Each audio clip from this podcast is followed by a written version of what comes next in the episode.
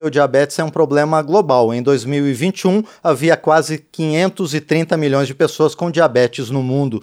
No Brasil, de acordo com a Sociedade Brasileira de Diabetes, há perto de 17 milhões de adultos vivendo com a doença. Isso representa cerca de 9,14% da população acima de 18 anos. Esse número pode ser ainda maior, uma vez que muita gente nem sabe que é diabético a Comissão de Constituição e Justiça aqui da Câmara aprovou um projeto que prioriza o atendimento do diabético nos laboratórios das redes pública e privada de saúde quando o exame exigir jejum total. O relator da proposta na comissão, o deputado Cobalcini, do MDB de Santa Catarina, já está conosco aqui nos estúdios da Câmara dos Deputados para falar sobre esse tema. Deputado, bom dia, obrigado por estar aqui no painel eletrônico.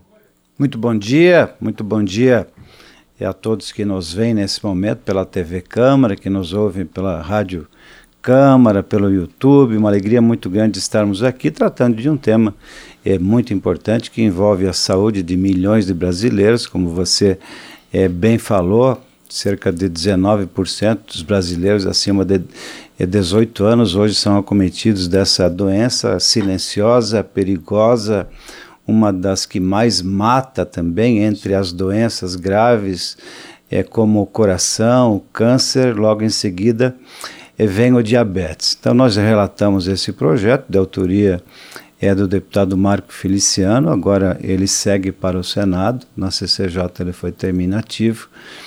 É mais um dos projetos importantes na área é, da saúde do povo é, brasileiro.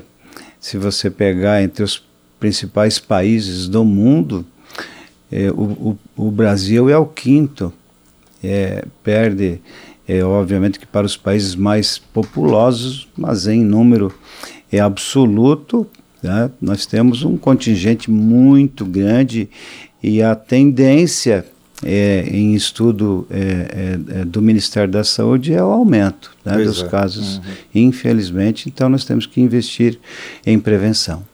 Pois é, deputado Cobalcini, e nesse caso específico, por que é necessário garantir essa prioridade para o paciente diabético nesses exames? Na verdade, o, o jejum é, de 12 horas, é, quando você chega é, ao consultório, ao laboratório, você tem que ter a, a prioridade, porque pode, pode causar a hipoglicemia. Né? E, e, isso gera outras, outras sequelas importantes. Por isso, a prioridade no, no atendimento é para evitar né, qualquer tipo de, de, de, sequela, dado esse longo período é, de jejum. Não há o que fazer. Perfeito. Se você não fizer o jejum de 12 horas, você, o, o teu exame ele não vale nada. Então, é, é, em função disso a priorização desse paciente. Sim. E, e, deputado Cobalcini, os laboratórios eles foram ouvidos? É fácil fazer essa transição para priorizar creio, os pacientes? Creio que sim, é uma questão de bom senso. É, é eu, eu é, escolhi esse projeto para relatar, já que ele foi apresentado em 2021, nesse período eu não era deputado federal. É, eu tomei posse esse ano, é meu primeiro é, mandato em Santa Catarina como deputado estadual.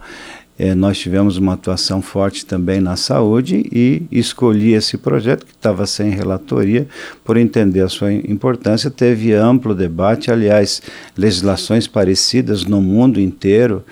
É, é, não é um, um, privilégio, se assim eu poderia dizer, do, do, do Brasil, mas é preciso que se priorize aqueles casos é, é, mais suscetíveis, é, mais vulneráveis, né, como é o, o que acontece em relação ao diabetes. Sim. E, e deputado, essa, esse projeto que o senhor está relatando, deputado Cobalcini, ele vem se somar a toda uma política pública de apoio ao paciente diabético, não? Sem dúvida alguma, nós já temos uma vasta legislação em torno da proteção ao portador de diabetes e que bom que assim o, o, o seja, né? atuar é também na, na prevenção, não apenas é, na cura, nos remédios é, continuados, é, seja em relação às crianças que, que portam o diabetes 1, que precisam de, de tomar a insulina todos os dias, porque o organismo já não produz mais a, a, insulina,